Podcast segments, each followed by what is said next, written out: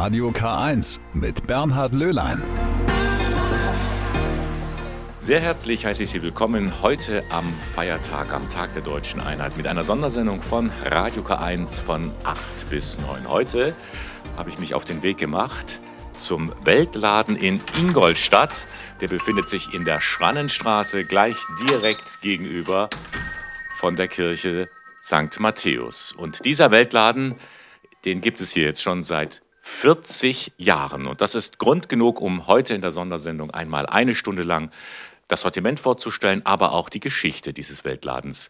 Karin Swintek, Geschäftsführerin vom Weltladen Ingolstadt. Was können Kundinnen und Kunden hier erwerben? Ja, wir haben ein sehr breites Sortiment an Lebensmitteln, Kunsthandwerk und Bekleidung. Und all diese Sachen haben eines gemeinsam? Die haben gemeinsam, dass sie alle aus fairem Handel stammen. Äh, fairer Handel bedeutet äh, bessere Lebensbedingungen für die Produzenten in den Ländern des Südens. Das ist eine Idee, die ist schon sehr alt. 40 Jahre gibt es diesen Weltladen in Ingolstadt und wir werden jetzt in der Sendung am heutigen Feiertag mehr über diesen fairen Handeln und über den Weltladen in Ingolstadt erfahren. Ich bin Bernhard Löhlein und Sie hören Radio K1 am Feiertag. Ich habe jetzt gerade eine Tasche gekauft, diese Teabag-Tasche. Und zwar ist es aus einem, einem, bemalten Teebeutel. Der Aufdruck ist aus einem bemalten Teebeutel. Mhm, das gefällt Ihnen so. Das gefällt mir sehr gut. Kaufen Sie öfters beim Weltladen? Ja, ganz spezielle Geschenke und auch nur für spezielle Leute. Ein spezieller Laden mit einem speziellen Sortiment. Das ist der Weltladen in Ingolstadt. Seit 40 Jahren gibt es ihn. Mit Geld Gutes tun, gerechter Lohn für harte Arbeit, das war damals das Leitmotiv für die Gründung. Vor allem kirchlich engagierte Jugendliche waren der Motor für dieses Projekt. Ein Mann der ersten Stunde ist Harald Faber. Heute ist er wegen seines Alters schwer erkrankt, aber zum Jubiläum 25 Jahre Weltladen, da hatte ich ihn damals bereits nach den Ursprüngen befragt. Und er hat mir erzählt, es war ein Wagnis, denn Widerstände gab es genug. Selbst in unseren eigenen Kreisen hatten wir Widerstände zu überwinden, weil das ja nicht so ganz einfach ist, so eine Verantwortung, einen Laden zu mieten und ob das auch geht, kriegen wir genügend ehrenamtliche Mitarbeiter, halten wir das überhaupt durch, äh, einen ganzen Tag den Laden aufzuhaben oder ganze Woche. Also wir mussten sehr viel diskutieren, bis wir diesen Mut überhaupt hatten, Ja zu sagen, wir eröffnen einen Laden. 1982 war das in der Kanalstraße, das war noch ein Wohnhaus. Das war wohl ein geerbtes oder ja geerbtes Wohnhaus für Caritas und äh, da konnten wir also dann mit einem günstigen Mietzins rein, aber es waren eben lauter kleine Zimmer und wir mussten erst Wände durchbrechen, wir mussten Träger einsetzen, dass der Raum größer wird. Wir mussten verputzen, wir mussten malen, wir haben alles selber gemacht, weil wir ja selber kein Geld hatten.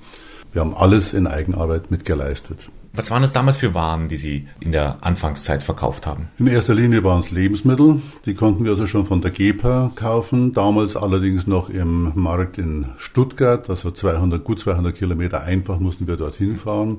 Wir haben mit zwei Lieferwegen also das erste Sortiment geholt. Die Kunsthandwerksachen, die haben wir also mehr aus Missionarskreisen, wo wir halt solche Dinge angeboten bekommen haben aus diesen Ländern.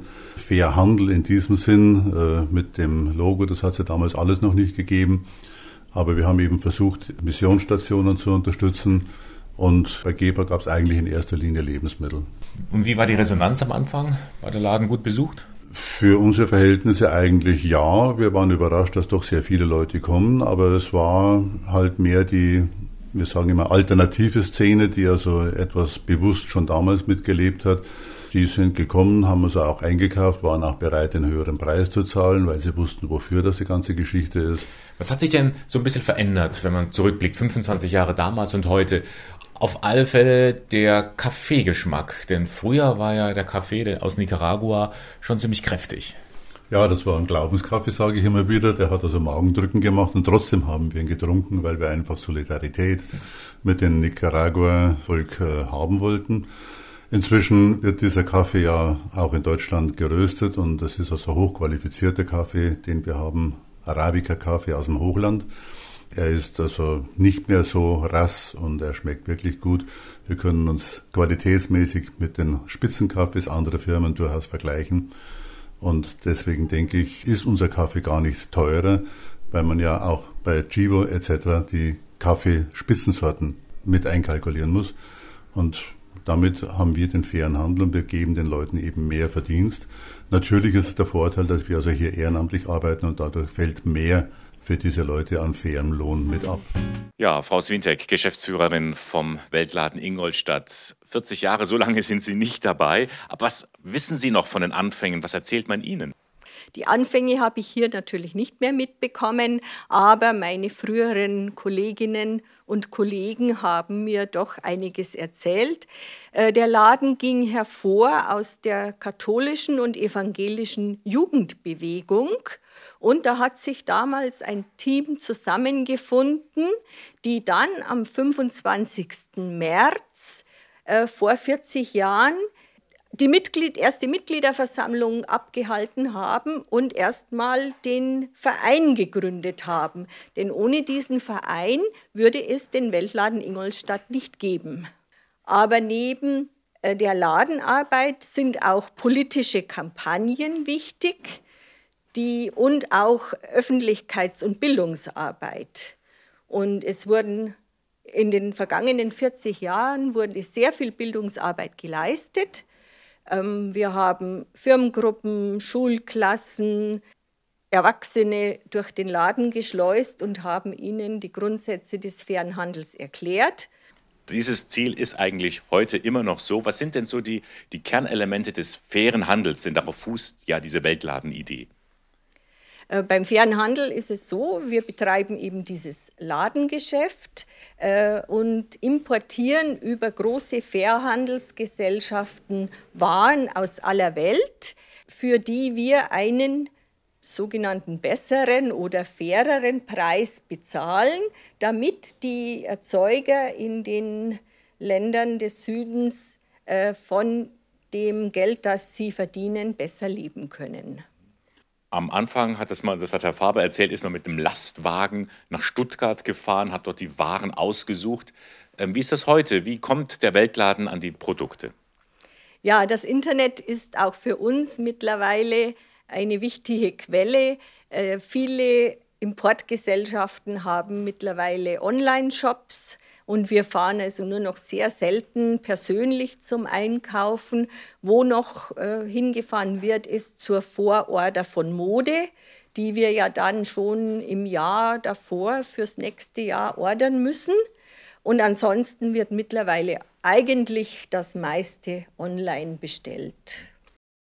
Sie hören die Sondersendung von Radio K1 heute am Tag der deutschen Einheit. 40 Jahre Weltladen, unser Thema, denn so lange gibt es ihn in Ingolstadt. In all den Jahren haben auch wir hier bei Radio K1 immer wieder über diesen Laden und den fairen Handel berichtet. Das war auch im Jahr 2002 so. Damals hatte meine Kollegin Annette Blaschka über das 20-jährige Jubiläum berichtet. Und diesen Beitrag habe ich für uns herausgesucht und den hören wir uns mal an. Grüß Gott. Willkommen im Ingolstädter Weltladen. Wenn man das Geschäft in der Kanalstraße betritt und in den Regalen mit den Holzfiguren, Räucherstäbchen und Bastkörben stöbert, fühlt man sich fast in eine andere Welt versetzt. Es geht tatsächlich um eine andere, um eine ärmere Welt. Es geht darum, Lebensmittel oder Kunsthandwerk nicht unter Wert zu verkaufen. Ingrid Detweiler arbeitet seit mehreren Jahren ehrenamtlich im Weltladen. Wenn man es jetzt einfach so vom Preis her nimmt, kann man sagen, ja, sie sind zum Teil etwas teurer. Man darf aber dann auch die Qualität nicht vergessen. Gerade beim Kaffee ist es zum Beispiel ein reiner Sortenkaffee, also keine Mischung, wie man sonst normal bekommt. Und insofern ist dann der Preis gar nicht sehr viel höher. Und auch die Kunden nehmen gern ein paar Cent mehr in Kauf, wenn der Kaffee aus dem Weltladen besser schmeckt als der aus dem Supermarkt. Wir kaufen immer den Kaffee. Der ist sehr bekömmlich und ist kurz. So ankommt, so zeigt das schmeckt nicht so besonders. Also der ist wirklich aromatisch und fein. Das hört Harald Faber gern. Er gehört zu den Urhebern des Weltladens. Nach 20 Jahren kann er hier eine Menge Stammkunden begrüßen. Doch wirklich populär ist der Laden noch immer nicht. Für professionelle Werbung fehlt ganz einfach das Geld. Und die Suche um ein größeres Geschäft in besserer Lage blieb bisher erfolglos. Harald Faber Für mich ist es nach wie vor ein Ärgernis, dass wir so in unserer Stadt, in unserer Umgebung immer noch nicht nach 20 Jahren bekannt sind. In bekannten Kreisen erlebe ich immer wieder, wenn ich das Stichwort Weltladen sage, ja, was ist das? Wo gibt's den? Also mein größter Wunsch wäre, dass also viele Leute, die den Laden kennen, ihren inneren Schweinehund überwinden und auch kommen. Doch Harald Faber sieht den Grund für die Zurückhaltung der Kunden woanders, nämlich in den Anfangszeiten des Geschäfts. Denn damals waren die Produkte qualitativ schlechter als heute. Als wir also auch noch im Christkindlmarkt und auf so Ständen mit waren, da waren die Waren manchmal also miserable Qualität, muss man wirklich sagen. Wir sind jetzt wirklich ein Laden für Qualitätswaren. Das hängt uns irgendwo hinten nach. Also diese Anfangszeiten, wo also so manches einfach noch schiefgelaufen ist. Und das ist halt jetzt nicht mehr. Ja, Frau Swintek, wir haben es gerade gehört in unserem Tonarchiv mit dem Beitrag 20 Jahre Weltladen. Die Kritik kam da so ein bisschen durch. Ja, man kennt uns kaum. Wie ist es jetzt nochmal 20 Jahre später? Kennt man jetzt inzwischen den Weltladen? Also man kennt ihn besser, wobei es immer noch Leute gibt, die uns noch nicht kennen. Aber der faire Handel ist mittlerweile sowohl in den Lehrplänen der Schulen drin, als auch über die Bildungsarbeit, die wir wirklich seit 40 äh, Jahren kontinuierlich machen. Äh, dann gibt es auch immer wieder Artikel in der regionalen Zeitung oder im Hörfunk. Dadurch hoffen wir und, und vertrauen darauf, dass wir mittlerweile bekannter sind und wohl immer noch bekannter werden. Also es lohnt sich dringend, hier vorbeizuschauen in der Schrannenstraße 32 in Ingolstadt beim Weltladen, der sein 40-jähriges Jubiläum feiert in diesen Tagen und heute die Sondersendung von Radio K1 aus diesem Anlass 40 Jahre Weltladen. 40 Jahre Weltladen in Ingolstadt. Sie hören die Sondersendung von Radio K1 heute am Tag der deutschen Einheit. Am Mikrofon begleitet Sie Bernhard Löhlein. Bildung gehört zur Arbeit dazu. Das war schon immer so beim Weltladen in Ingolstadt. Und das heißt konkret, die Menschen in Ingolstadt sollen informiert werden, woher kommen die Waren, die wir so tagtäglich einkaufen. Besonders deutlich wurde das mal bei einer sogenannten konsumkritischen Stadtführung. Im Jahr 2012, also vor zehn Jahren, war ich einmal mit dabei. Treffpunkt war damals immer der Brunnen auf dem Ingolstädter Rathausplatz. Beate Schwander vom Vorstand des Weltladens hat sich dann einige markante Punkte in der Innenstadt herausgesucht. Guten Morgen zusammen, möchte Sie und euch ganz herzlich begrüßen. Wir werden also jetzt eineinhalb Stunden lang so ein bisschen in der Stadt verschiedene Geschäfte anlaufen und erzählen, wie diese Produkte, die es in diesen Läden zu erwerben gibt, mit den Ländern des Südens, also global, wirken. Und dann beginnt ein Blick hinter die Fassaden der Stadt. Wo kommt unsere Kleidung eigentlich her? Was machen die Banken wirklich mit unserem Geld? Und was steckt in unserem Essen drin?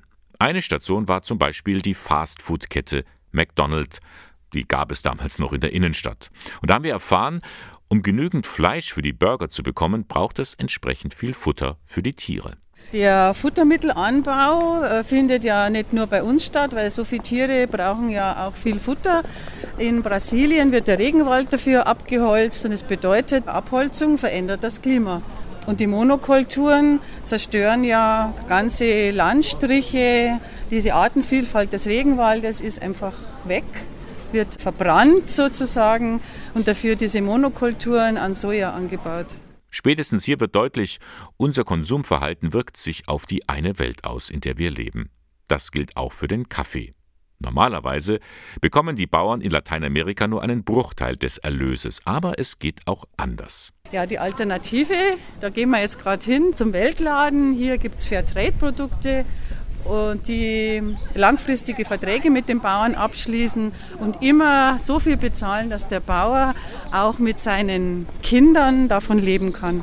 Ingolstadt also mal mit anderen Augen sehen, das ist das Ziel der konsumkritischen Stadtführung.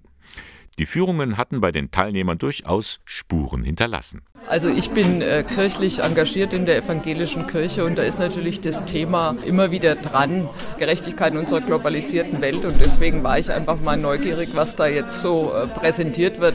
Ich finde es aber auch wichtig, dass Lösungskonzepte äh, angeboten werden. Ich habe es also sehr ansprechend gefunden und auch Sachen, die man eigentlich so gar nicht weiß. Man hört zwar im Fernsehen oder im Radio manches, aber das war jetzt doch sehr informativ, das Ganze. Beate Schwander und ihr Team verstehen sich nicht als Spaßbremse. Sie wollen einfach ein paar Anregungen mit auf den Weg geben bei der konsumkritischen Stadtführung.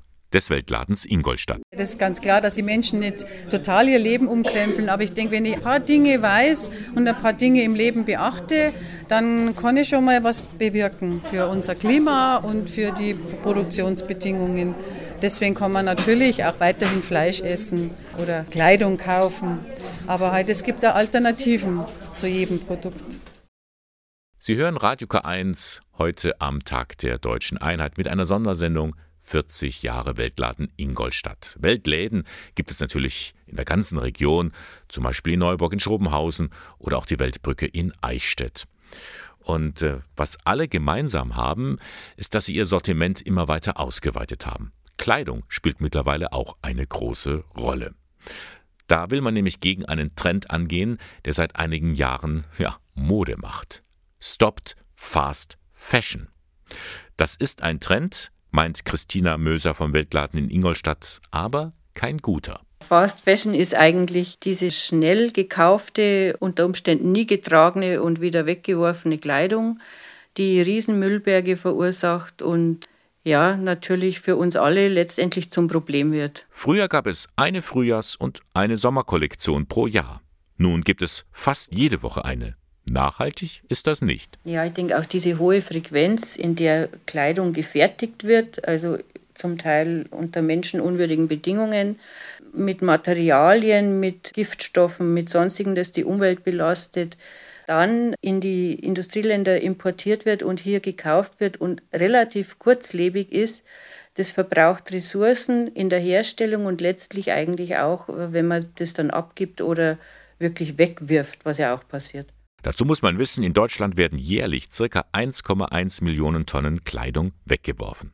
Es geht aber auch anders. Der Weltladen Ingolstadt zum Beispiel versucht mit fairer Mode einen Gegentrend zu setzen.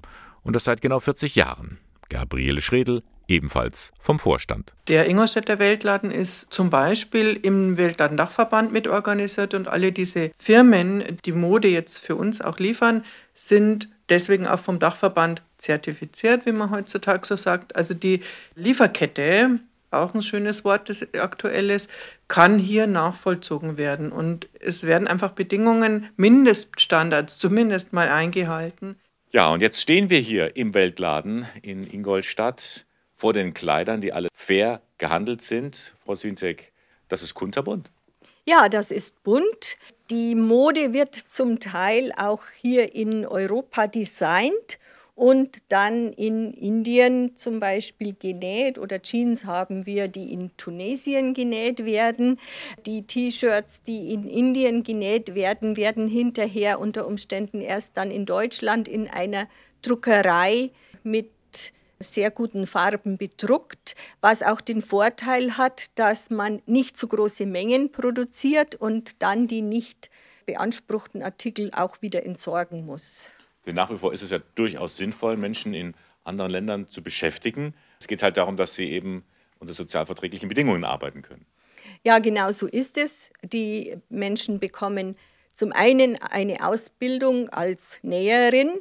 Die Arbeitsbedingungen sind besser als in den herkömmlichen Fabriken. Äh, sie können zum Teil in den Fabriken mitentscheiden. Es werden sehr viele Frauen bevorzugt, die sonst schwer an ein Einkommen kommen würden. Und es gibt auch Programme, wo dann die Kinder extra zur Schule gehen können. Diese Produkte, die es hier im Weltladen gibt, die sind fair, das ist klar. Sie sind aber auch mehr und mehr, sofern man sie verzehren kann, auch bio. Ja, wir haben also mittlerweile die Entwicklung, dass rund 80 Prozent unserer Lebensmittel auch biologisch erzeugt werden.